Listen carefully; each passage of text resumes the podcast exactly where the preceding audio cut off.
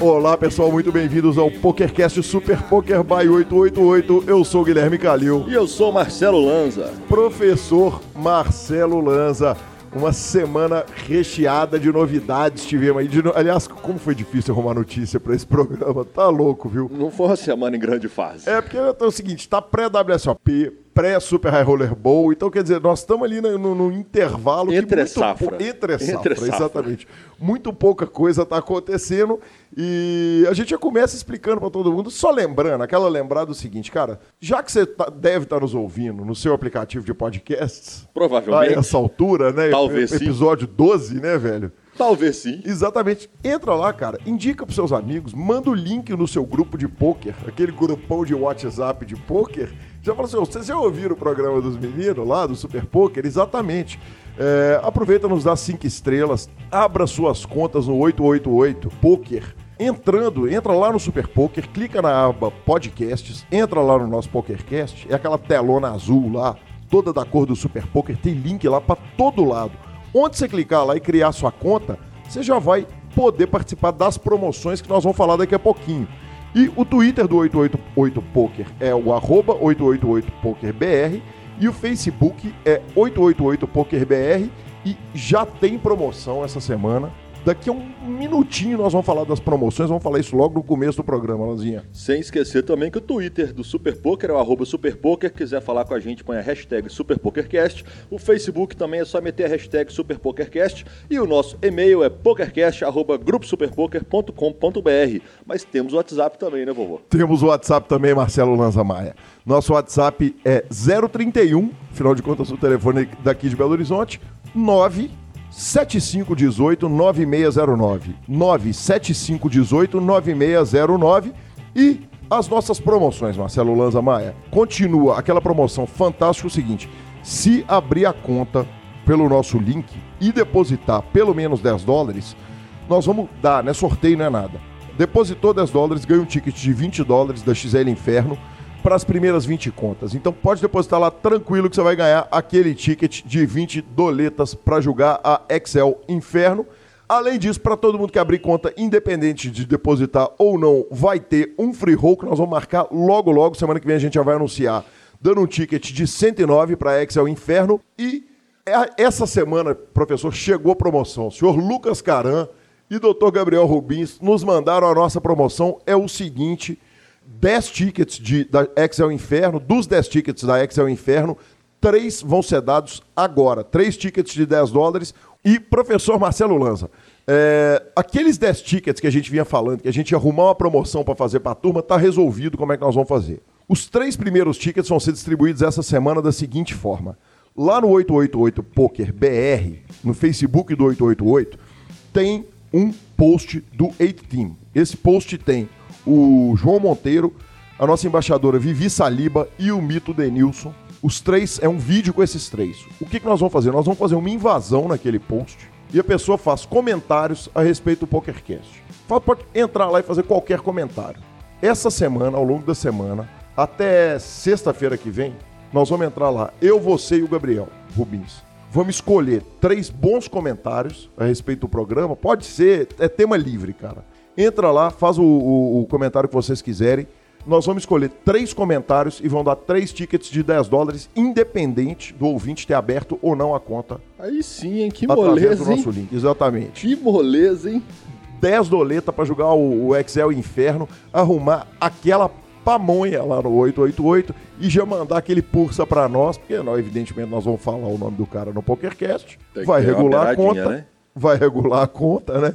Então já aproveita dessa regulada de conta, já manda um trocado para nós, né, professor? Só faltava não mandar, né, senhor? Nós estamos precisando, quer dizer, porque nós estamos no ferro. Não, aliás, por falar em nós estarmos no ferro. Eu, eu, tô, eu, eu, eu falei essa frase para dar o gancho, né? Porque se alguém está no ferro essa semana.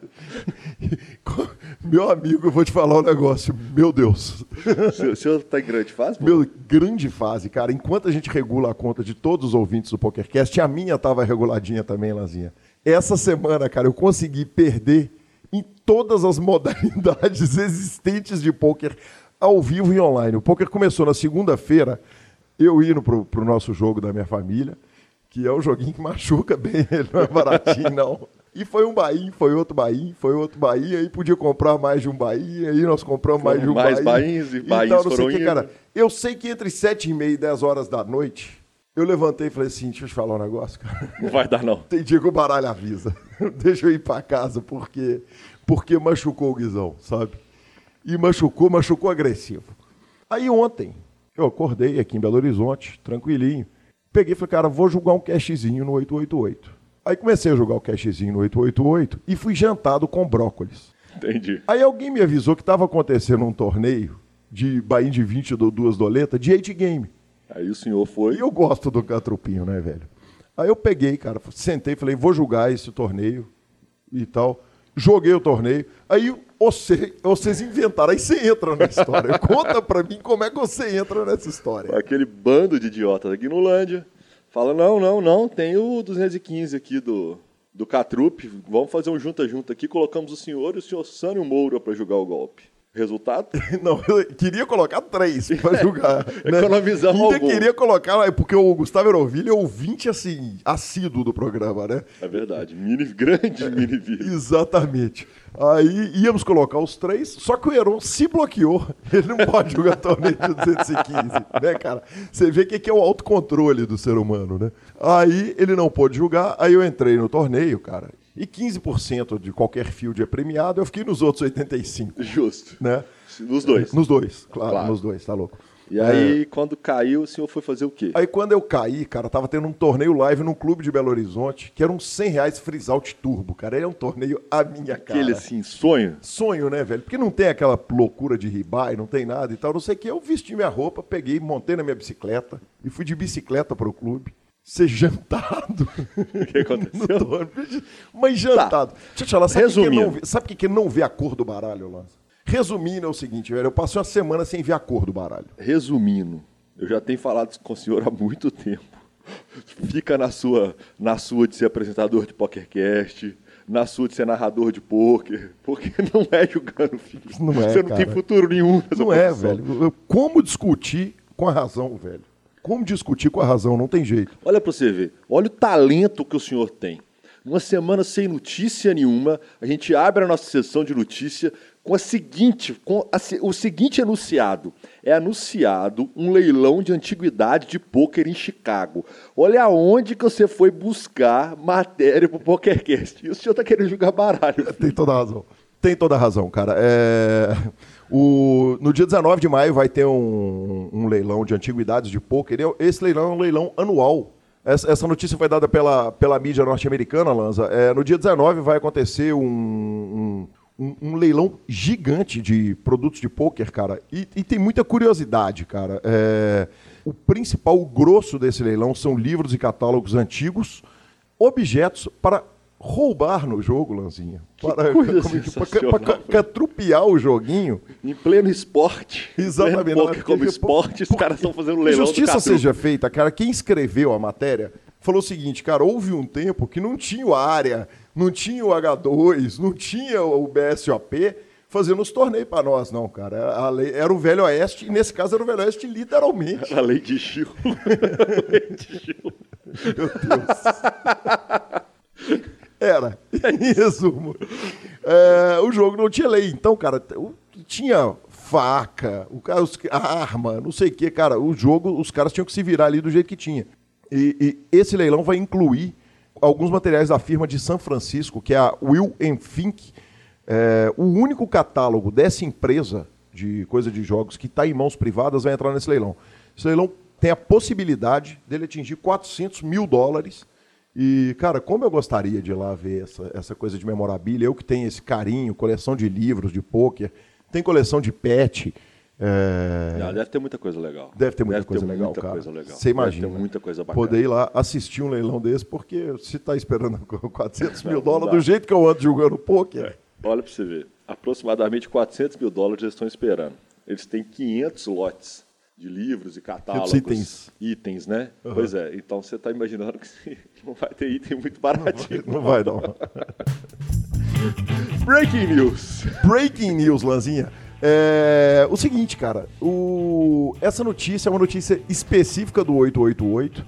É, eu não recebi autorização de dar essa notícia, mas se ela saiu na mídia internacional, Tá liberado. ela né? tá liberada para dar aqui. Ela é do mundo. Exatamente. Ô, Lanza, é, o Dominic Nietzsche deu uma entrevista no Poker Life, ou no podcast Poker Life.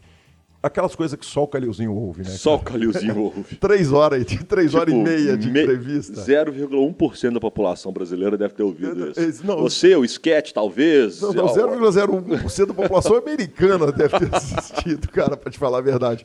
Porque os podcasts do o Poker Life, ele é muito longo, ele é um entrevistona com o Dominic Nietzsche, e ele é embaixador do 888 Poker. E eles estavam falando sobre o universo do poker online, e o Dominic Nietzsche vira e falou o seguinte, ó, o negócio é o seguinte, cara, eu fui autorizado a falar isso, e o 888 está lançando um novo software esse ano ainda. E aí é sensacional, né, Lanzinha? Aí sim, E ele hein? falou o seguinte, cara, eu, eu tinha algumas coisas que eu queria mexer e tal, não sei o quê. Eu fiquei insistindo com os caras e essas semanas, nas próximas semanas, eu já, já vou estar começando a testar o novo software do 888 que vai ser lançado essa semana. Então, breaking news nacional, aquilo que você só ouve no PokerCast, lá vem software novo pro 888. Aí sim, hein? Toda melhora sempre vai ser elogiada, assim. Se, se o cara, o cara do, do naipe dele deve ter, assim, é, é, fuçado, esmiuçado todas as possibilidades do software para poder falar e dar opinião, para poder...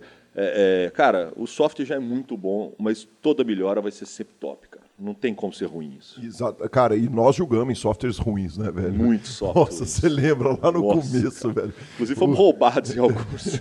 o senhor foi roubado Nossa no. senhora. O que quebrou de Nossa. site com meu dinheiro lá na pré-história, lá no velho oeste do Poker Online, cara, tá louco. Tá louco. Tá louco. Cara, e a nossa terceira notícia de hoje, que o senhor arrumou também, porque hoje só o senhor que arrumou a notícia. Poker Central anuncia a série Insiders. Exatamente, lá no Poker Go. É, cara, o que acontece é o seguinte, velho. o- nós não temos nenhum tipo de afiliação com o Poker Central, mas trabalho bem feito, cara. A gente tem o dever e o prazer de divulgar, cara. Os caras estão fazendo um trabalho fantástico pro Super High Roller Bowl, que é o torneio que vai acontecer lá no área é, de 27 a 30 de maio. E não contentes em fazer aquele torneio maravilhoso com um buy de 300 mil dólares, com sorteio de jogadores, mais umas vagas que eles arrumam, Aquilo aquela tudo coisa. que a gente já explicou Aquilo tudo que a gente já galera, falou né? várias vezes, cara. Agora eles estão fazendo o seguinte, cara. Eles começaram uma série de mini documentários. É, o primeiro documentário que saiu tem oito minutos. Tem o Daniel Negrano, o Brandon Adams e o Seth Davis mostrando a preparação dos caras, cara, mostrando os caras recebendo a ligação, falando, ó, você foi convidado e tal, não sei o quê. Cara, tá uma graça o documentário. E é um trabalho com tanto carinho que eles estão fazendo para criar o, o aquecimento para o Super High Roller Bowl, velho, que é um trabalho que não tem jeito de não falar dele, cara. Fantástico, parabéns aí a Poker Go. E, e que legal, cara, que trabalho legal. Sensacional. Sensacional. Só isso que eu tenho para falar. porque A gente já explicou todo, todo o, o- o Super High Roller, como que vai ser. E bacana demais essa série para poder mostrar isso pra galera, né? Isso é muito bacana. Aliás, voltem nos episódios para trás, né? Volta Vol- do episódio número um e assiste tudo, porra. Ouve, né? Ouve, Ouve, tudo. né? É, Ouve, porque se fosse para assistir era no YouTube, era no não é YouTube, como a gente não é como... Exatamente. Cara, e por último, cara, começou ontem, porque aqui tem tempo. Exatamente, É. Começou ontem os satélites para o Armap de Vegas, é, no 888 Poker, o Armap que vai dar vagas para os senhores ir para Las Vegas no dia 30 do 5. Exatamente, os- esses satélites para o Armap Tio Vegas. Esse o Armap Tio Vegas é aquele torneio que a Kátia anunciou. A gente estava desesperado na semana passada, precisava arrumar as notícias aqui para o programa. O que, que, nós que, que eu fiz? Liguei para a Kátia e falei, ô Kátia, me dá o furo de notícia aí, me conta tudo. E é aquele torneio fantástico que a, a Unique Poker está fazendo junto com o 888. E então os satélites começam, o torneio vai acontecer lá em São Paulo e os satélites começam, começaram ontem, domingo, para esse torneio. Então boa sorte aí para todo mundo, que, que- que, que nossos ouvintes faturem esse pacotão para Vegas e nos liguem, nos mandem aquele áudio no WhatsApp do programa para contar a experiência toda. Lembrando que acontecem todos os dias às 8 horas com buy de 12 dólares no 888, ok, galera? Só procurar lá a parceria com a Unique Poker e vamos, filho, vamos, porque para ir para Vegas a 12 dólares é, é o que há. Pô, tá louco. E nesse aí a gente aproveita aí a deixa o final das nossas notícias para correr para a nossa segunda parte da entrevista fantástica de Jamie Walter. Lembrando que se você não ouviu a primeira parte, corre no programa passado, ouve a primeira parte para acabar de ouvir agora. Exatamente. É, ficamos aí então com a nossa entrevista da semana. Valeu. Rafa, agora uma curiosidade pessoal minha, como é que leva 111 mil dólares para o caixa do Rio para dar o barrinho num torneio desse, cara? Essa, essa, é uma... essa, é uma... pergunta sinistra. Essa, essa é uma, uma ótima pergunta. Ah. Cara, a imensa maioria dos jogadores que dá esse tipo de barrinho é tudo por wire transfer, né? Que é transferência de banco. Tem dinheiro nos Estados Unidos e manda transferência pro, pro WSOP. No meu caso, não. Tanto que no, que no meu caso, eu só decidi que eu realmente iria jogar esse torneio no meio da viagem, sabe? No meio da viagem eu fui bem, e aí eu fiz 18 no Monster Stack, que era um torneio de 1.500 dólares, pagando um milhão pro primeiro. Tinham 7 mil pessoas, cara. Foi bem dolorida essa trave, talvez uma das mais doloridas. E, mas, enfim, tava chegando demais, né? Chegando a todo momento. E eu falei, cara, é o momento, cara. Não tem como não, eu, eu não. Se, se eu não jogar esse torneio agora, eu não vou jogar ele nunca mais. E juro pra você, esse foi o maior, o maior motivo de eu ter jogado esse torneio. Foi isso. Porque falei assim, pô, eu ganhei 600 mil num, num, num live, eu ganhei mais 400 mil no online, eu ganhei mais, mais não sei o que. Eu tô no melhor momento da minha carreira, no momento que eu mais tô com a tranquilidade financeira para dar um tiro como esse. Se eu não jogar agora, eu tenho que assumir que a minha carreira para aqui. Tem problema nenhum, né? É, são objetivos e, e, e, como cada um trilha a sua, a sua carreira. Mas naquele momento eu sabia que eu conseguiria investidores que eu precisasse, eu sabia que eu conseguiria vender o que eu precisasse e eu estava com muita vontade de jogar. Então aí a decisão foi meio que por isso. Em relação ao dinheiro, graças a Deus o Crema ganhou. Ele ficou em terceiro ou segundo, foi terceiro ou quarto. Bom, num 5K turbo do WSOP. Então aí o Crema ganhou esse dinheiro e o que ele ganhou foi direto pro 100k. Sensacional. Então, assim, é uma, é uma dificuldade grande. Por exemplo, se você falar assim, Rafa, tá, esse ano você decidiu jogar o 100k do, do WSOP de novo. Nem sei se vai ter. Ou é, vai, vai ter, vai, acho que vai ter. Você, Não, esse ano é milhão, né? Esse ano eu tenho quase certeza que é tem milhão. Um, tem uns 50 mil, isso, tem uns 50 mil no, do WSOP, que vai ter, que é um torneio novo. Vai, ter, vai, vai ser depois do main event. E aí, pô, e aí, você quer jogar? Tá, e aí você decidiu jogar, e aí, como é que você leva o dinheiro? Boa pergunta. Eu tenho que correr atrás, entendeu? Também não sei, é, é, é realmente difícil.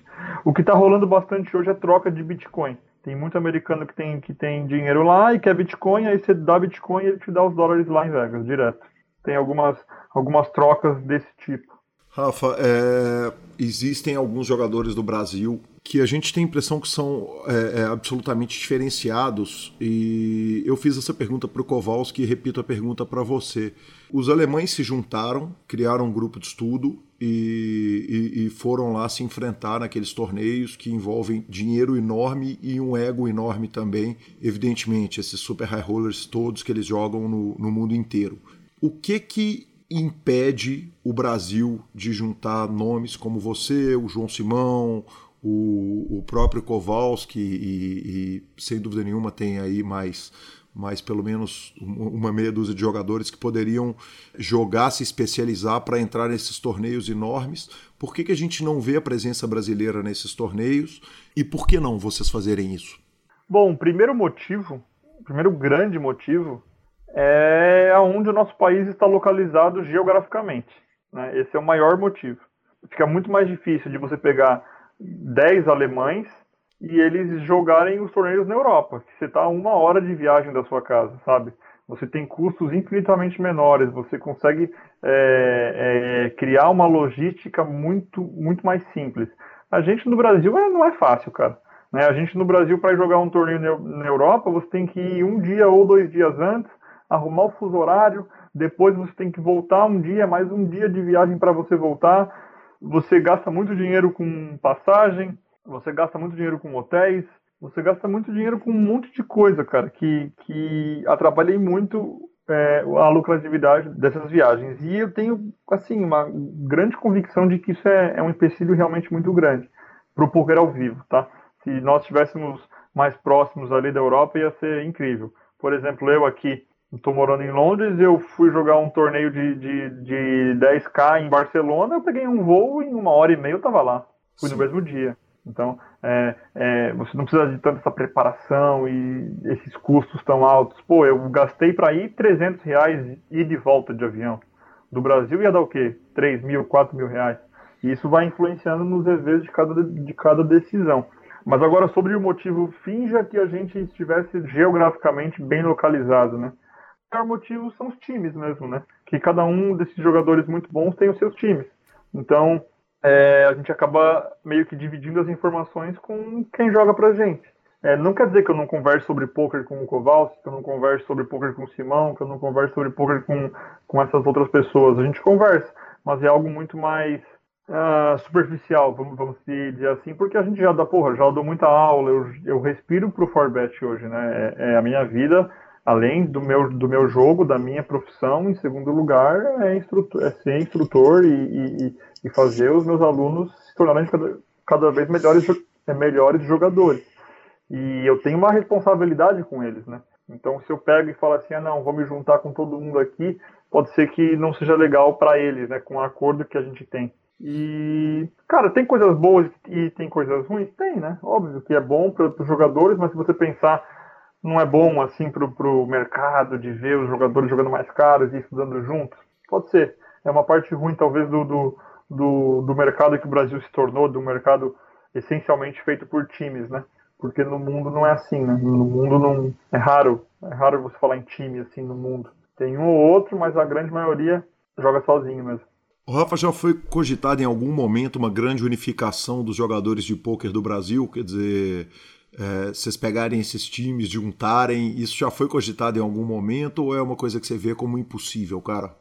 Cara, nunca foi cogitado, não. Nunca, assim. E eu acho muito impossível. Não, não é, não é que eu ache muito impossível. É que eu acho que o Forbet ele ainda é muito maior do que os outros, entendeu? É um pouco polêmico falar isso, sabe? Mas é é a questão do cenário, é a questão, tipo, vai, do average buy-in que o Forbet joga, dos instrutores que o Forbet tem, sabe, da capacitação, da quantidade de, de horas de aula que todos os instrutores já deram. Isso não é, não é, não é contando é, sardinha pro meu lado, não. É porque realmente eu acho ainda. Mas pode ser que no futuro, assim, daqui a um ano, dois anos, a gente assim fala assim: caralho, esse time aqui tá bizarro, realmente tá muito sinistro, os instrutores, a gente acredita que realmente tá muito parelho, vamos tentar uma fusão? Nunca tinha pensado nisso, Gui, pra ser sincero, mas é algo que pode ser que aconteça mesmo. Nunca dá pra dizer não, né? Se a ideia for seguida e acontecer e vocês ficarem mais multimilionários com isso, não esqueça uh, de quem deu a ideia original. Rafa, deixa eu te perguntar um negócio. É, agora, aproveitando que a gente entrou no assunto Forbet, é, você entra no Forbet como jogador né, é, e, e logo se muda para Poker Villa. Você estava na Poker Villa naquela festa fantástica quando, quando cravou-se o Sunday Million e, e, juntou o BSOP de São Paulo com a festa maravilhosa, certo? Estava. Conta pra gente a, a, o, o, o, menino Rafael no meio daquela, daquelas, da, daquela loucura toda que era o poker na época, que era uma coisa ao mesmo tempo tão amadora e tão e tão levada tão a sério, ao, ao, mesmo tempo tinha um mix de uma coisa muito inicial com uma coisa muito profissional, né? Eu queria que você falasse pra gente, quando você olha para trás, o que, que você enxerga, cara? Cara, sim, a Poker Villa foi uma grande uma, uma, uma grande responsável por, pelo que aconteceu na minha carreira, sabe? Uhum. Eu fiquei ao, ao lado de, de pessoas que eu admirava muito, fiquei ao lado do, do Kowalski, ao lado do Crema, a gente morou durante um ano juntos, fiquei ao lado do Zareta, fiquei ao lado do Felipe Nunes, que hoje é dono do Flow. Cara, é, a gente realmente ficou muito junto, a gente, a gente aprendeu aprendeu bastante, né, do Vitor Brasil, que hoje é meu parceiro de time, é, um, é, é sócio de uma das turmas do, do, do Forbet, é instrutor do time, ele está no Forbet desde antes que eu, tipo, ele é realmente um, um cara que é um prazer de estar trabalhando junto. E, cara, foi essencial, assim, porque lá, lá eu realmente respirei poker, sabe?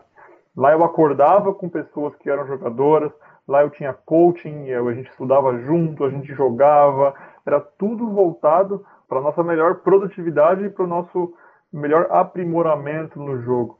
Então, tipo, a Poker Villa foi algo que foi inovador, cara. Foi, foi realmente muito foda, cara. E a gente, inclusive, temos vontade de, de reeditar. Quem sabe um dia a gente não consegue fazer de novo e quem sabe não seja mais, mais um celeiro para novos e futuros craques aí do cenário, né? Sem dúvida, isso seria fantástico. Rafa, o... a meninada, o que a gente vê é o seguinte: o Forbet abre inscrição e a meninada procura o Forbet para entrar no Forbet. Quando eu falo meninada, é porque normalmente o jogador que joga em time ele tem que dedicar uma quantidade de horas que quem tem outra profissão ali é, nas oito horas úteis do dia, muito raramente vai conseguir fazer tocar as duas coisas ao mesmo tempo. Pelo menos eu tenho essa impressão. O, o Forbet procura alguém? Quer dizer, vocês olham para um menino jogando, um menino que está voando e falam, vão trazer esse menino para cá, ou o Forbet só é procurado? Essa, essa, sua pergunta é muito boa. É, para low e mid stakes, a gente é só é procurado. Porque como a gente trabalha com muitos jogadores, e a gente realmente é uma referência muito grande nisso, de informação de players, né? A gente é. Você fala assim, pô, eu quero ficar bom, aonde eu vou? Pro Forbet. Ou então, melhor, é, melhor dizendo, eu já sou bom, né? Eu já ganho um pouco. Aonde eu posso expandir ao máximo a minha evolução de crescimento? No Forbet. Então, é, é meio que automaticamente esses jogadores nos procuram. É muito difícil de passar algum jogador com potencial ou que queira evoluir, que não conheça o Forbet, que não queira entrar no Forbet. A nossa marca, e principalmente pela nossa cara, né, minha, do Crema, do Will e do Sketch, a gente a gente representa muito, muito bem isso, né? E, e as pessoas conhecem bastante e sempre querem e sempre querem trabalhar com isso tudo. Mas agora no high stakes a gente procura mais, não jogadores em si, a gente procura mais instrutores. Então, por exemplo, o Lip Pizzi, por exemplo, que ele hoje está no Forbet dando aulas e jogando também. Todos os instrutores do Forbet jogam para o Forbet, tá? Uhum. Então, ninguém que dá aula pro Forbet não é instrutor. Desculpa, não é jogador. Eu jogo pro Forbet, o Crema joga pro Forbet, o William joga pro Forbet, todo mundo joga pro Forbet. Todo mundo que dá aula, todo mundo, todo mundo que a gente fala, ah, tal instrutor está, está indo bem. É jogador também. Não, não é só porque é instrutor que a gente coloca lá, entendeu? A gente nunca coloca é, prêmios que realmente não são de jogadores do Forbet. E para alguns casos assim, a gente olha e fala assim, caramba, esse cara tá bem, esse cara esse cara ele poderia dar aulas aqui, esse cara poderia é, ajudar bastante a gente na parte teórica, né, na, na parte de estudos e, e, também jogar, né, ele seria um jogador muito bom. E aí a gente sempre foi amigo dele, a gente conversou, ele estava em deal com o BTB ainda, na real, na, na época, e a gente falou, ah, cara, GG, não queremos conversar então, não podemos conversar, né, que é meio que antiético da nossa parte, assim que ah, acabar o deal, se você quiser conversar com a gente, beleza, Aí acabou o deal dele, a gente conversou e a gente fez um deal. Então, esse tipo de, de coisa acontece. Mas a imensa maioria das vezes, quase que 99% das vezes, a procura vem dos jogadores mesmo. Rafa, é, outra coisa é o seguinte: a grande maioria dos jogadores que entram para o time de low stakes e mid stakes são meninos, como eu disse, né? E quando eu digo meninos, porque eu tenho 40 anos de idade, 40, 42 anos de idade eu vou fazer agora. É, então, assim, meninos mesmo, assim, a grande maioria da turma tem, tem idade para ser meu filho mesmo. E, e, e, tem uma curiosidade, eu tenho uma curiosidade enorme e nunca tive a quem perguntar e tenho certeza que estou perguntando para a pessoa certa. Uma coisa é você pegar um menino de 20 anos de idade que está começando a jogar poker, aprendendo e garimpar. Agora, no Forbet, a gente vê muito é, é, e eu uso a expressão da forma mais carinhosa possível, mais malandro velho de baralho, que entra pro Forbet, que é gente que veio do live, que eram os caras que eram é, que não eram a turma do HUD, não eram a turma do estudo, e, e, e vocês pegarem o, o malandro velho para transformar em piranhona do online, em malandro do online. É, é mais difícil ensinar esses caras mais velhos, os caras que vêm com vícios antigos. É, cara, eu tenho a impressão, posso até estar errado, porque eu não tenho intimidade nenhuma, mas eu tenho a impressão que o Padilha já era um cara do live muito antes de ser do online. Não sei se ele é o bom exemplo para isso, mas é mais difícil ensinar esses caras mais velhos? Cara, é, é mais difícil. É mais difícil porque é o que você falou, são os vícios, né? O Padilha, não, ele era do Acaritim antes de jogar pra gente. Então ele jogou muito online. Uhum. O Padilha veio. Eu acho que é mais do, do online. Ele, ele, sempre jogou bastante live, mas ele jogou muito online também antes de entrar no time. Quem mais jogava live, uh, que entrou pro time, que está no time, acho que é o Tomzeira. O Tom, Sim. que ele foi um cara que começou realmente no ao vivo e que ele está no time até hoje. E sim, é mais difícil, mas pô, se você tem vontade, você tem raça ali de aprender e de tirar os seus vícios, você vai conseguir melhorar, né? É difícil, cara, porque a maior dificuldade é que é um, uma vida completamente diferente, né, cara? Quem joga live tá ali conversando, tá ali com um monte de gente, tá num clube. Quem tá no online, cara, o online é, é um jogo muito solitário, né? Você tá aqui sozinho, você tá jogando 10 telas, olhando o número, olhando o HUD, vendo que torneio você registra, lidando com a, com a pressão é, de dar um swing maior. Então é, é tem, tendo que ser melhor para bater torneios mais baratos, porque você, se você é pior no live, você consegue bater torneios até que médio caros. No online não. No online, se você não for bom, você, o longo prazo chega muito mais rápido no online, né? Você, você joga mil torneios em um mês. Quanta. Demora uma vida para jogar mil, mil torneios ao vivo. Demora uma vida mesmo. E quando eu falo uma vida, não é exagero, não, cara. Eu, por exemplo, em uns oito anos de carreira, eu devo ter o quê? 400 torneios jogados? 500? Estourando ao vivo. Estourando. Então, tipo, realmente é, é, é, o longo prazo chega mais rápido no online. Então você tem que realmente ser muito melhor no, no, no online para bater um field mais barato. E Rafa, as regras se aplicam a todo mundo igual, porque, por exemplo, o Tonzeira é um cara que, é, é, aliás, grande abraço, Tonzeira, cara, gente finíssima, dinossauro do poker, ele é, é, um cara extremamente social, quer dizer, é, é, muito difícil imaginar ele só grindando online. É, no caso, todas as regras de, de, de, clube do jogador ter que jogar 100% por Forbet, ela se aplica mesmo no caso dele, ou tem esses casos em que um jogador ou outro ele pode sentar para jogar cash por conta dele, à parte. Como é que funciona isso?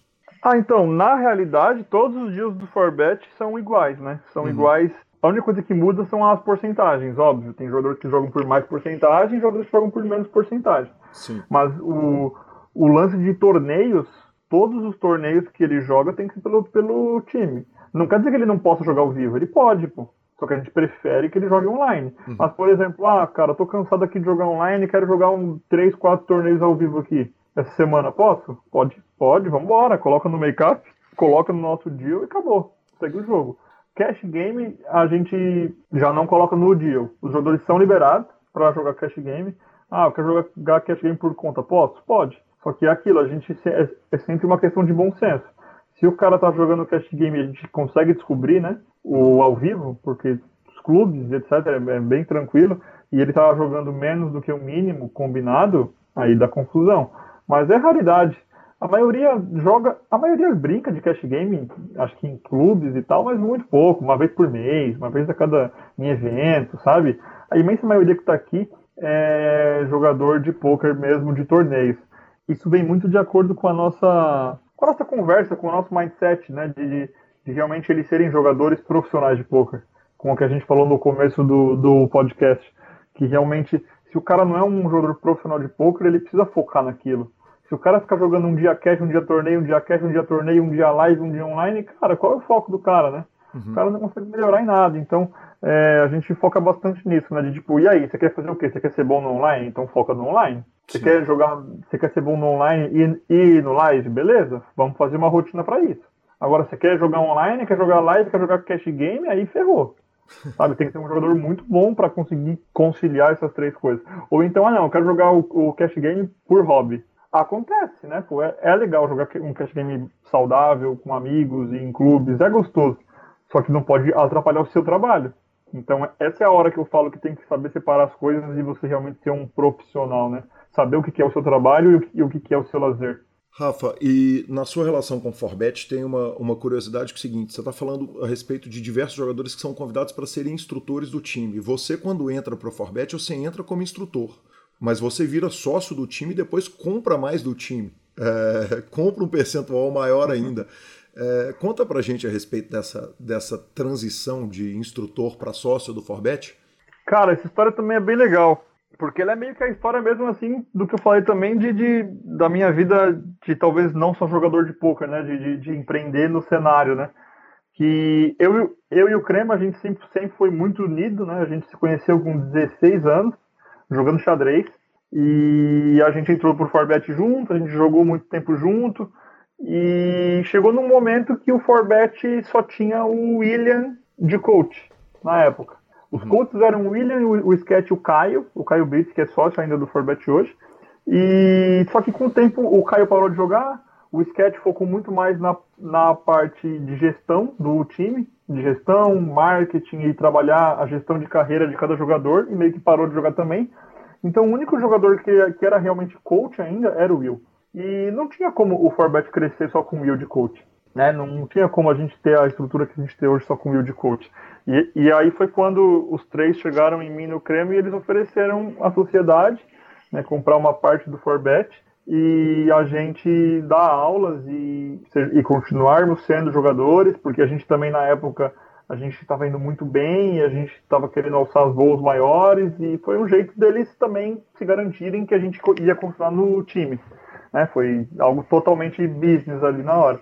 E aí nisso, cara, a gente começou a ir muito bem, rolou uma, uma sinergia muito grande entre eu, o Creme e o William. Até hoje rola. Nós três nós quatro, na real, com o Sketch junto, que somos a operação hoje do time, o Caio e o Denis, que é o irmão dele, que são só, são só investidores. A gente somos a operação hoje do time, nós quatro. E, cara, é uma sinergia, assim, muito grande. Assim, a gente, sabe, tá junto todo dia. Todo dia a gente se fala, cara. Todo dia. Desde o dia 1 de janeiro até o dia 31 de dezembro. É raro ter um dia que a gente não se fale somos melhores amigos, somos cúmplices, enfim, já passou do ponto de, de, de, ser simplesmente só um negócio. Já somos amigos de vida, né? Já estamos há 10 anos juntos. E acabou que nesse tempo a gente começou a ir muito bem, o Forbet começou a crescer bastante, e aí chegou novamente num ponto que eu e o Crema a gente cresceu mais do que a gente do que era esperado, né? A gente teve evoluções muito grandes, tanto como jogador, tanto como instrutor, tanto como nós dois sermos referências muito grandes pra, para outros jogadores. E a gente falou, ó, seguinte, a gente queria comprar mais, a gente quer né, se sentir mais dono, a gente quer realmente ficar com as, com as, com as porcentagens próximas para realmente todo mundo ter a mesma motivação e a mesma vontade de trabalhar aqui, né? E aí foi isso que aconteceu. A gente falou, tivemos debates e negociações, até que deu certo. Isso faz acho que três anos já, mais ou menos, não, não me lembro exatamente, mas acho que 2014, 2015. E aí, desde então, a gente está assim. É, o time cresceu mais e mais. A gente hoje, nessa época, éramos somente nós três instrutores. Hoje nós temos, cara, eu não sei nem te falar quantos instrutores a gente tem, para você ter ideia de como a gente está grande. Uhum. Eu acho que a gente tem uns 15 a 16 instrutores, cara. Ó, somos eu, Crema e o William, Vico, Vides e Bitar no time principal. Somos seis instrutores no time principal. Aí nós temos o Júlio, que é o gerente geral e, e, e instrutor de todas as turmas do Forbet, tanto Light, tanto Forbet Mid Stakes. E aí nós temos os, o, os instrutores das turmas é, do Light e do Mid Stakes, que aí tem Vitor Brasil, Redão, Teruliro, Edson, é, Rafael Watanabe, aí tem T Napoleão, Rick BR, cara, são muitos, são muitos. Eu, eu vou até, eu tenho até é, é Medo de fazer injustiça. falando os nomes e eu esquecer de, de alguns, cara. Mas é, é, Ó, a gente tem um chat aqui, ó, que são diretores, todas as turmas, e são 20. É Billy Paul, Nando FA, Rick BR, Tiago, que é um menino de Fortaleza que é muito bom também. Tonzeira, que é, ele é um dos instrutores da turma do Light que a gente abriu agora há alguns meses. E Iago Simplício que é, é um dos instrutores da turma do Forbet Mid Stakes. E agora a gente está abrindo o Forbet Micro, né, que é um Forbet abaixo do Light, que é um Forbet de ABI mais ou menos 1, 2, que é para preparar essas pessoas para o Forbet Light, esses jogadores para o Forbet Light. E aí temos mais três instrutores também. E que aí é o Bruno Bolsas, o Gabeça e o Monster. Então é muita gente, cara. A gente, é, tipo, só de instrutores a gente, nós somos em 23. É isso aí. Monster é o Adriano? Não, Monster é um, é, um, é um menino que não joga praticamente ao vivo, é um menino do interior de São Paulo, Cristiano é o nome, acho que você não conhece. Bacana. Não conhece. É, Rafa, é, ser convidado para ser sócio do sketch do Will e do Caio no Forbet na época que você foi convidado, é, quer dizer, um time que. Porque você é convidado é o seguinte: você quer comprar uma empresa que só dá lucro. Você vender uma empresa que só dá lucro, você tem que agregar muito valor. Para você, tem, você colocar alguém de sócio, você tem que agregar muito valor. É, é, você considera que foi a coisa mais lisonjeira, o maior elogio que você recebeu na vida, o convite para ser sócio dos caras? Porque o Forbet já era enorme e já era extremamente lucrativo. Considero, cara. Eu considero, eu considero antes de tudo um negócio, porque se não fosse bom para eles, não seria oferecido também, né? Sim, a claro. gente tem que, tem que tomar um pouco de cuidado com isso. Mas sim, pô, eu sou amigo de todos eles e, porra, é óbvio que, que, que é exatamente o que você falou. Por eles considerarem que eu e o Crema a gente traria muito valor à empresa, que valia a pena eles perderem um pouco da equidade deles para dar pra gente, porque mesmo assim seria mais EV para eles. O, o que realmente acabou sendo. Acabou sendo um negócio bom para todos os lados. Mas realmente foi, foi algo que pode dizer que mudou a minha vida sim, que, que, que realmente eu, eu entrei no poker e, pô, eu tinha 19 anos, cara, né? Eu virei sócio do Forbet com 19 anos. Isso é surreal, é, foi, é inacreditável, né? É, é muito impressionante. Foi, foi, realmente muito, muito precoce, vamos se dizer. Rafa, é, eu ouvi num, num, num, dos dois minutos do, com o Rafael Moraes, eu ouvi você falando uma coisa que eu acho é, absolutamente interessante, que eu já ouvi de uma quantidade tão grande de jogadores de pôquer, que é a questão de retornar algo para a sociedade. O fato de que você tem a impressão, e aí é, é, eu estou repetindo palavras suas, você me perdoe se eu tiver interpretado errado ou se eu não citar exatamente como você citou, mas que a, a profissão de jogador de pôquer está ali sentado, está jogando e, e, e, muitas vezes está ali solitário, simplesmente grindando um para tomar o dinheiro do outro, não no, no, no, no, melhor sentido, evidentemente, mas, mas que você usa a expressão seguinte, é, e aí eu queria retornar alguma coisa para a sociedade que é, é, é, você falando sobre sua vida de instrutor. Eu queria que você falasse um pouco a respeito dessa impressão, de, dessa necessidade de fazer algo além de sentar e jogar, no seu caso, para aplicável à sua vida. Eu acho que todo ser humano tem essa vontade, né? se, se, se, se a gente olha assim para todos os nomes mais influentes do mundo ou com mais sucesso no mundo, sempre tem o giving back, né? É todo mundo querendo al alcançar o seu sucesso, primeiramente. E é bom notar esse detalhe, né? Que realmente o ser humano e nós todos somos muito egoístas mesmo. Isso não quer dizer que seja ruim, quer dizer que a gente quer o nosso antes e é meio que o nosso instinto humano, vamos dizer assim, né? é um instinto de sobrevivência, é um instinto de, do sucesso, né? Do sucesso que a gente diz hoje da, da nossa sociedade, que 99% das pessoas, das pessoas têm essa, essa vontade e, e, e, essa cabeça. E muitas vezes eu acho que é isso, né? De realmente, pô, você chegou no momento ou você está numa, numa, numa ascendente ou numa posição que você julga ser muito legal e você começa a realmente a pensar, pô, o que, que eu posso fazer para ajudar pessoas a crescerem, né? Para ajudar pessoas a evoluírem, para ajudar as pessoas a ganharem mais, elas conseguirem estar mais próximas dos seus sonhos. E eu acho que, por incrível que pareça, o Forbet, mesmo sendo um negócio, né? Ele ajuda muito isso, né?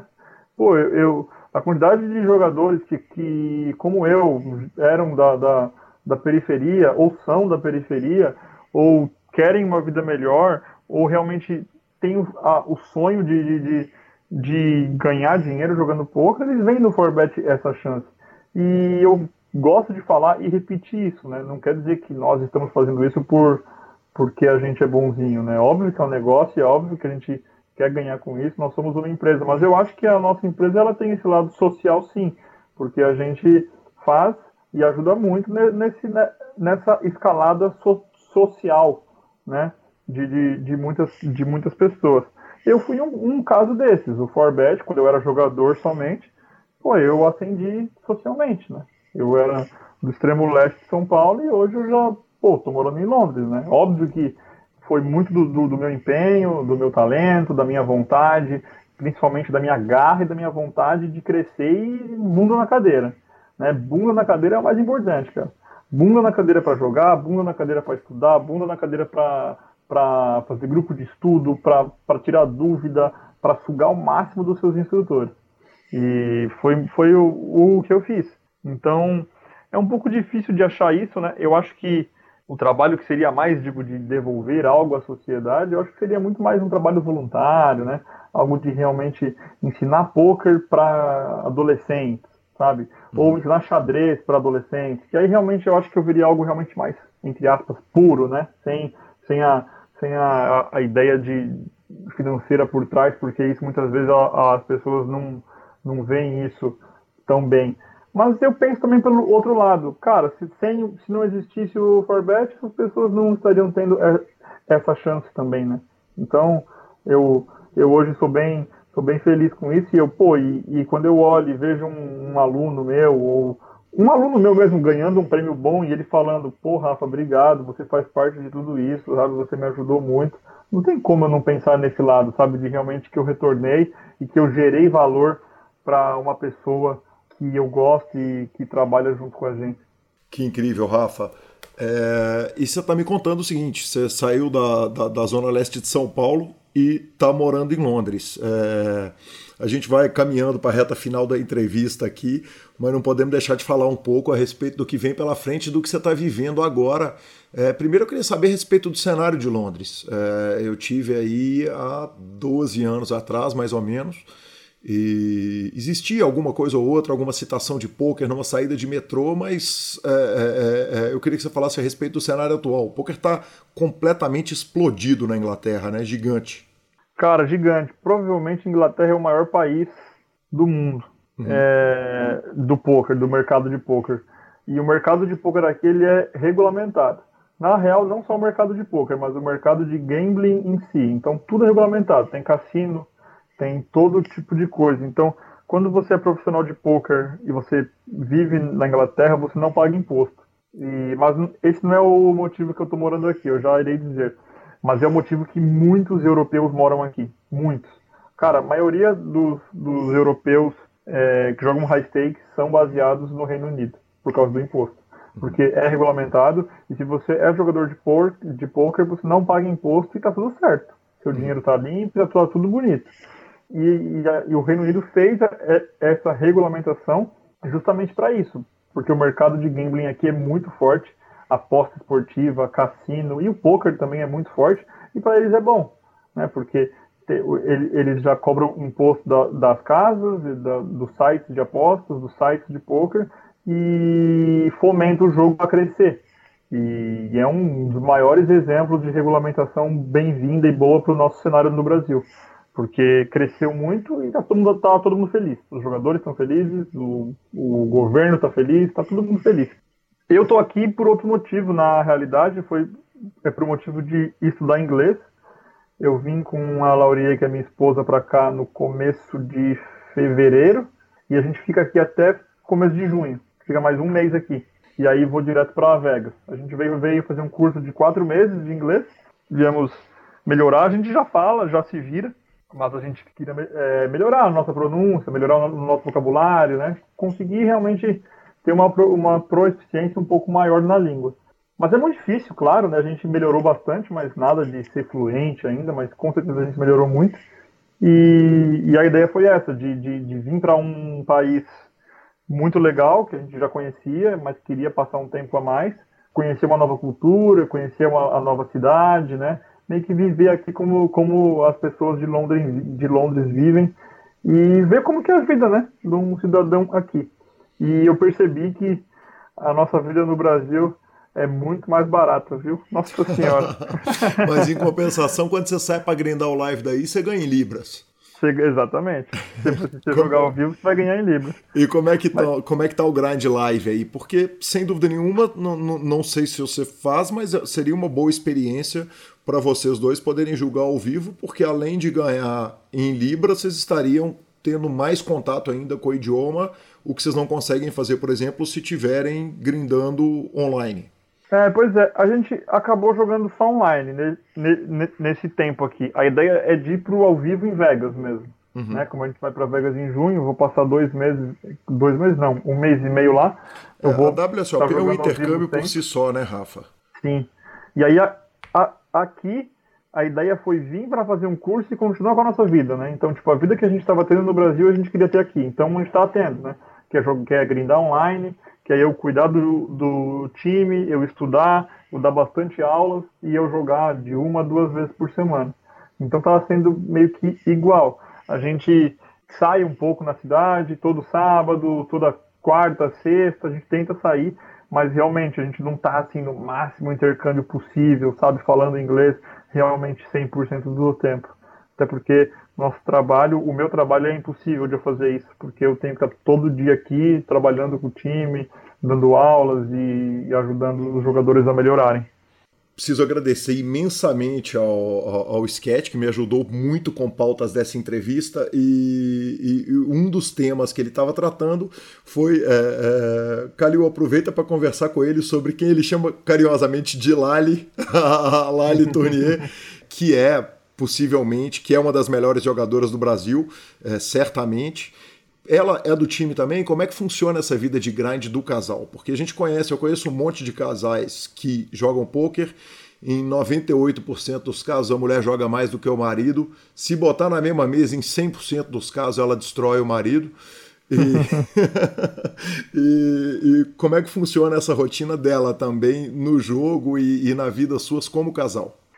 A Lali, ela, ela, ela hoje, ela grinda muito mais do que eu é incomparavelmente maior o volume de grind dela, porque uhum. ela realmente é só jogadora. Eu tenho o lance de ser coaching e de ser um, um diretor do Forbet, então eu trabalho muito com isso hoje. E ela não é, não é do, do Forbet, por incrível que pareça. Muitos acham, né? A imensa maioria das pessoas acham que ela é do, do Forbet, mas não, ela joga por conta, né? Na real, eu e ela só. Uhum. Eu jogo pro Forbet, mas ela joga por conta, que acaba sendo meio que junto, né? A gente é casado, então é tudo meio a meio, não muda nada. Uhum. É, mas principalmente porque ela, ela, ela jogou no Forbet em 2000, putz, eu não vou nem lembrar, faz muito tempo, em 2012, 2013. E acabou que foi uma época que a gente estava num relacionamento de namoro e a gente começou a brigar muito, porque começou a misturar muita coisa a, misturar eu meio que tá numa, numa posição acima da, dela, né? Eu ser meio que o chefe dela. E em nenhum momento foi assim, sabe? O Forbet é sempre uma situação de parceria, mas tem algumas coisas que você tem que falar, ó, esse torneio você não pode jogar, uhum. isso aqui você não pode fazer. Então, mesmo sendo uma, uma parceria, não, não tendo essa relação de chefe e empregado, acontece algumas situações que pode envolver um pouco é, de chateação. E aí começou que a gente começou a meio que brigar muito e a gente falou assim, ah, cara, vamos, vamos separar tudo, né? Você joga e você faz coaching comigo, quando, quando quiser, faz coaching com outros jogadores. Ele, ele inclusive fazia coach com o Dai Ventura, fez coaching com o Dai Ventura por dois anos, e agora que ele abriu o BTB Brasil, ele teve que parar de dar o coach para ela, mas e, e, aí ela vem meio que nessa carreira paralela ao Forbet, mas é tudo tranquilo, sabe? É tudo bem, bem resolvido, vamos, vamos dizer assim, entre a gente. E por incrível que pareça, eu acho que foi muito melhor mesmo, porque é, às vezes é bom, sabe, você sair um pouco assim do, do, do trabalho, né? Pô, tô no Forbet, Forbet, Forbet, aí de repente quando eu saio daqui do, do time, desligo o Skype, desligo tudo, aí eu vou lá com ela e converso sobre poker ainda, e a gente realmente respira poker mesmo. É, e aí é... antes tinha que falar do time, aí, sabe, era, era meio chato. Essa era a minha próxima pergunta. É que momento que você bota o limite, porque você não pode sair para jantar com ela à noite e começar a discutir sobre se é raise do UTG mais um, da segunda posição do torneio do Six Max. Você chega num ponto que você fala, meu Deus, vocês estabeleceram limites assim claros de chega num ponto que não fala mais de poker nesse casal ou não? Putz, Pior que não, viu? Eu acho que a gente fala, de poker 100% do tempo mesmo. Tem situações que a gente sai com alguns amigos off-poker, ou situações que a gente fala de alguma coisa da vida, né? É normal, mas a gente fala muito de poker. Principalmente porque ela está numa pegada agora de muito estudo. Ela, a partir desse começo do ano, ela meio que mudou a chavinha ali dela e ela está se esforçando muito mais do que ela se esforçava antes. E aí, cara, todo momento assim, eu vou pra sala aqui, para ver um seriado ou, ou para descansar e ela tá lá vendo um curso ou vendo alguma mão ou estudando alguma coisa, aí ela pergunta e a gente debate. E é muito gostoso, cara. Eu não acho ruim não, porque é, é aquela frase clichê, mas é, é que é realmente muito verdade, né? Tipo, pô, quando você trabalha com o que você ama, você não tá trabalhando. Então, tipo, eu não tenho vontade de, de parar, de, ó, tipo, ah, não, acabou o expediente, vou para minha casa e agora vou ver o futebol. Não, na real, eu, eu vivo de uma competição, eu gosto da competição que eu vivo e eu quero cada vez mais estar melhor e estar em mais alto nível. E é um prazer para mim, que é a minha esposa, é, esteja em alto nível também, e esteja melhorando e evoluindo.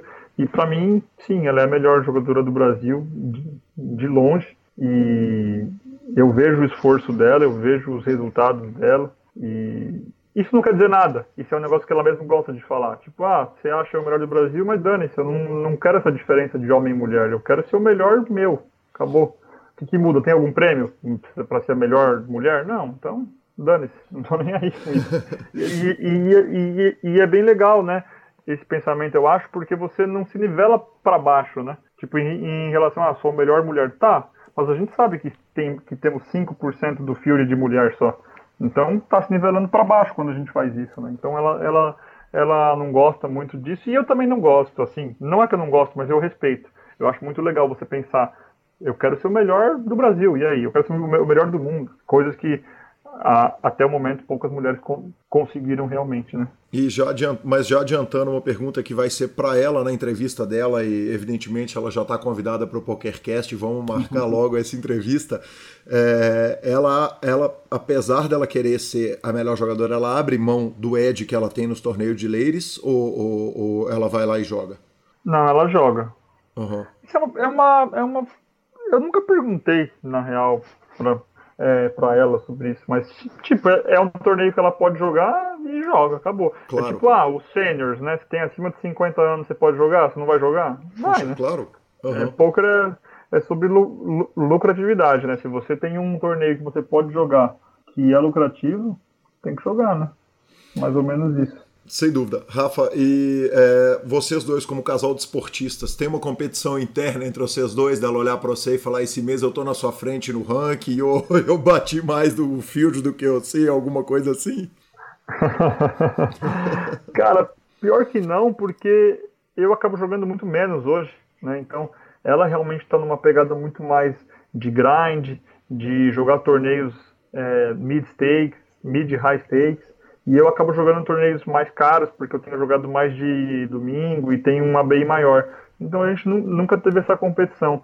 Tem muito mais um, um carinho e respeito, e, não só isso, na real, uma admiração é a palavra, uma admiração um pelo outro, sabe? Que foi o que a gente sempre pautou a nossa relação por isso, sabe? A gente, a, a gente sempre fala assim, cara, se a admiração um dia acabar é porque o amor acabou. E a admiração vem muito do poker, sabe? Muito, assim. É muito, tipo, sei lá, se eu talvez se eu não fosse mais jogador de poker, talvez o nosso relacionamento acabasse e vice-versa. A gente várias vezes já falou isso. Porque é como a nossa, a nossa relação se construiu, né? É como eu vejo ela, é como eu admiro ela, sendo uma jogadora de poker muito boa, tipo, a gente numa roda com um monte de jogadores de pôquer do time e ela debatendo e batendo de frente e fazendo perguntas difíceis e muitas vezes dando, dando ideias melhores do que os outros, sabe? É realmente tá em alto nível, assim, e é muito gostoso isso. É, é um relacionamento que, que eu cultivo para que realmente ele continue assim, sabe? Com que a gente é, tentando nos tornar cada vez melhores jogadores de pôquer e principalmente que a gente caminhe juntos, né, com os mesmos objetivos, que por enquanto e que a princípio eu espero que continue sempre sempre igual, né, com, a, com as mesmas ideias e, e, os mesmos os mesmos objetivos traçados em conjunto. Às vezes, né, porque como a gente vive, né, repito, eu gosto de falar essa frase, vocês já perceberam, a gente vive de uma competição, às vezes o relacionamento ele atrapalha um pouco, né?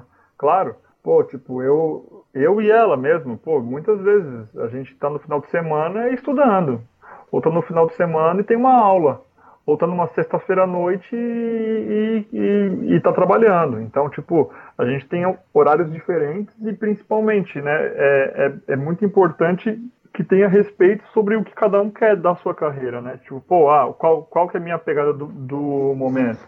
É ser o melhor professor? É ser o melhor jogador? É fazer o time crescer? E qual que é a pegada dela, né? A pegada dela é grindar mais? É sair menos? É estudar muito mais? Então, tipo, tem que estar tá tudo muito bem conversado e bem alinhado para entender que às vezes o relacionamento pode ser deixado um pouquinho de lado. E quando eu digo isso, não quer dizer que tá uma merda o relacionamento ou que isso é ruim. Não, isso quer dizer que você admira e respeita o seu parceiro, né? Porque você vê que realmente tem objetivos difíceis de ser alcançados. E quando a gente fala em mercado de trabalho ou num trabalho normal, não tem muito isso, né? Óbvio que tem, né? De você querer crescer, de você querer evoluir na empresa, mas não tem essa aqui de, de tipo, sempre tem mais, né? Sempre você consegue mais. E, e a competição é muito grande no poker, por isso que a gente funciona bastante dessa forma. Bacana, Rafa. E já começaram as negociações para o seu Walter ganhar um neto ou não? É, essa aí, por enquanto, tá, tá em negociações encerradas, por enquanto.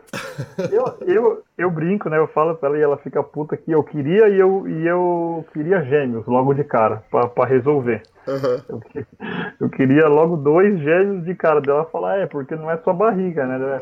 Pois é, isso é verdade.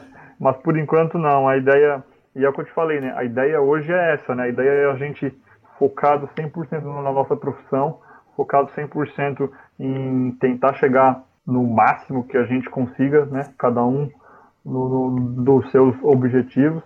E quem sabe daqui a um, dois anos a gente bote um Rafinha e uma Lalinha aí pro mundo. que sensacional, Rafa. Eu queria te agradecer, cara. É, é absolutamente. É, eu fico muito honrado e muito feliz de, de poder gravar usando duas horas do seu tempo precioso e poder trazer esse raio-x da vida é, é, é, de você, que é dos maiores ídolos do poker nacional, uma pessoa que a comunidade toda tem tanto carinho. Eu te agradeço muito pela atenção, pelo carinho e, e pela vontade de falar. Pô, obrigado você, Gui. É, é muito gostoso, cara. É muito, é muito gostoso inspirar pessoas e não só inspirar, né, ver, ver realmente o que, o, que, o que eu penso, o que eu penso do cenário. É, pode ser que muitas das coisas que eu falei aqui, um, uma outra pessoa não concorde com algum ponto, é, ou que realmente ou olhe e fale, caramba, que legal, isso mudou minha maneira de pensar, e é esse que é o objetivo, né?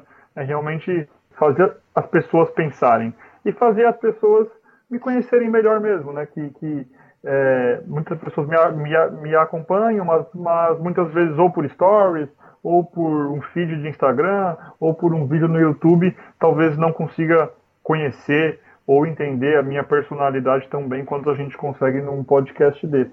Então, é, o agradecimento é meu. Obrigado, Gui. Obrigado, galera do Super Poker. E tamo junto.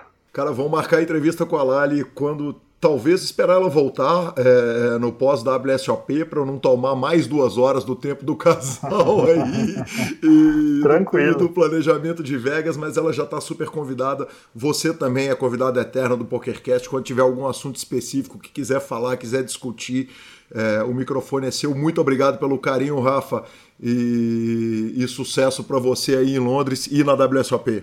Aí sim, valeu. Quem sabe já já vem o bracelete aí viria por ótimas mãos. Aliás, Brasil que sempre recebeu os braceletes pelas melhores mãos.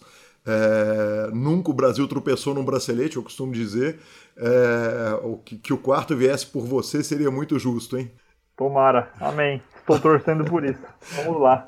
Aí sim, muito obrigado, Rafa. Um abraço, valeu. Valeu, obrigado, Gui. Tchau, tchau. É isso aí, Marcelo Lanza Maia.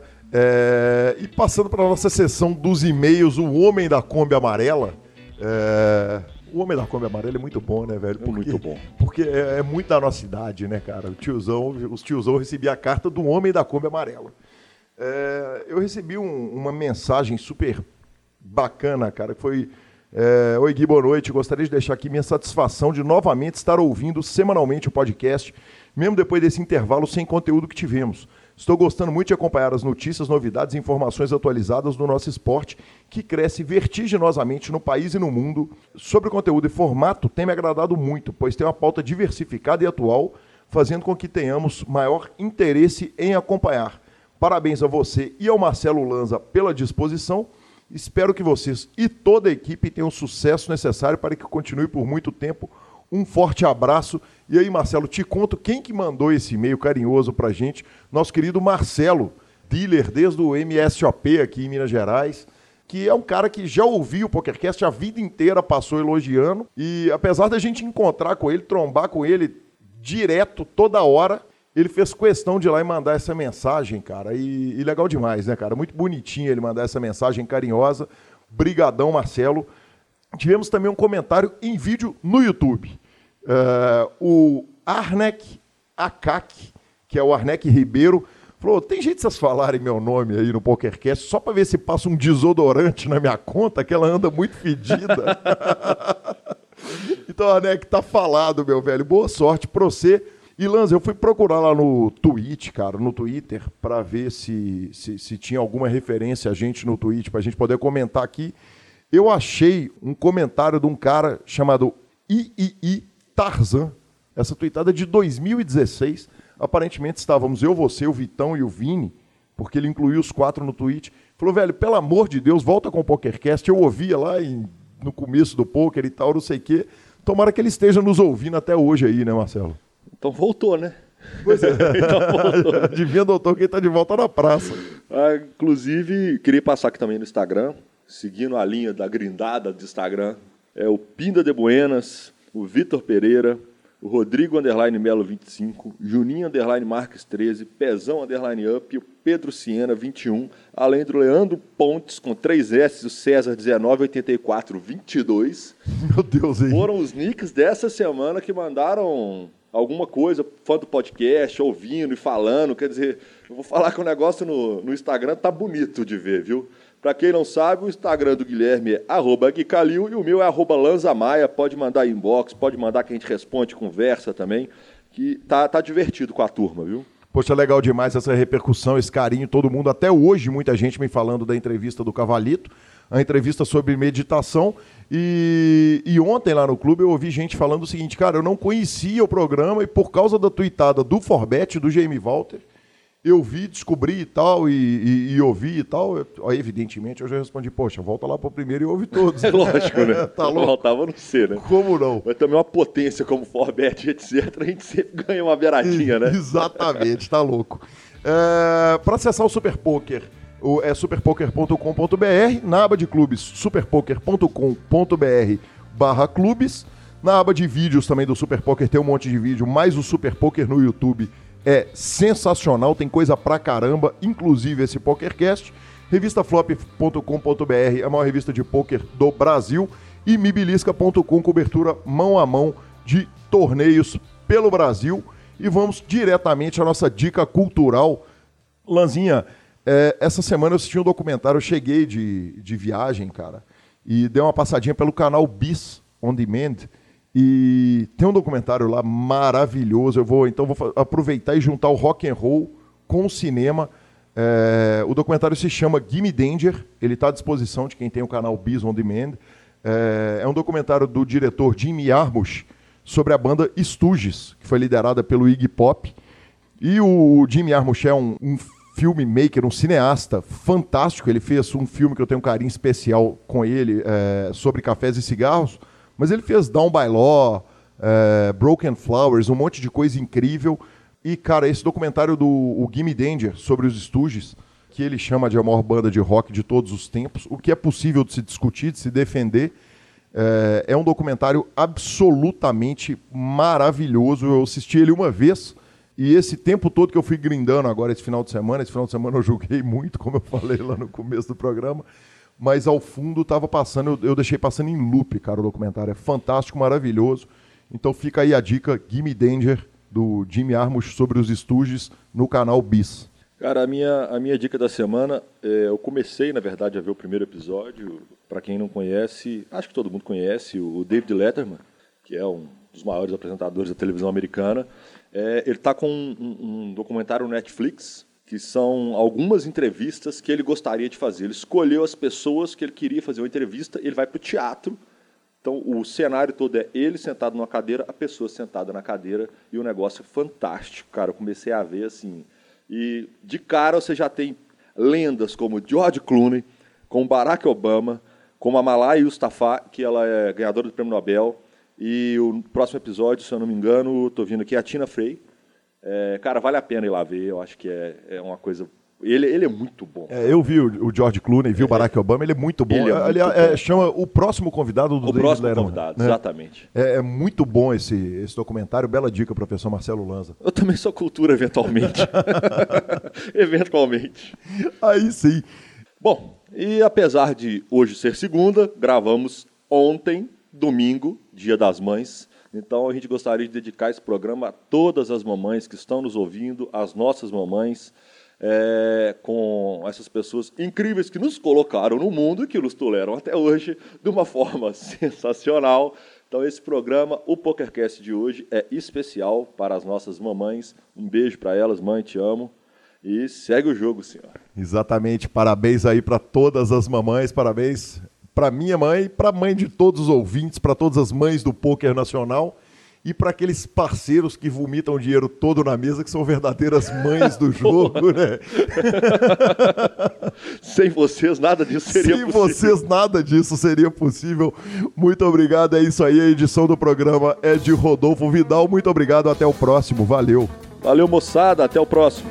If you line and give I tell I'm your man. You win some, lose some, it's all the same to me. The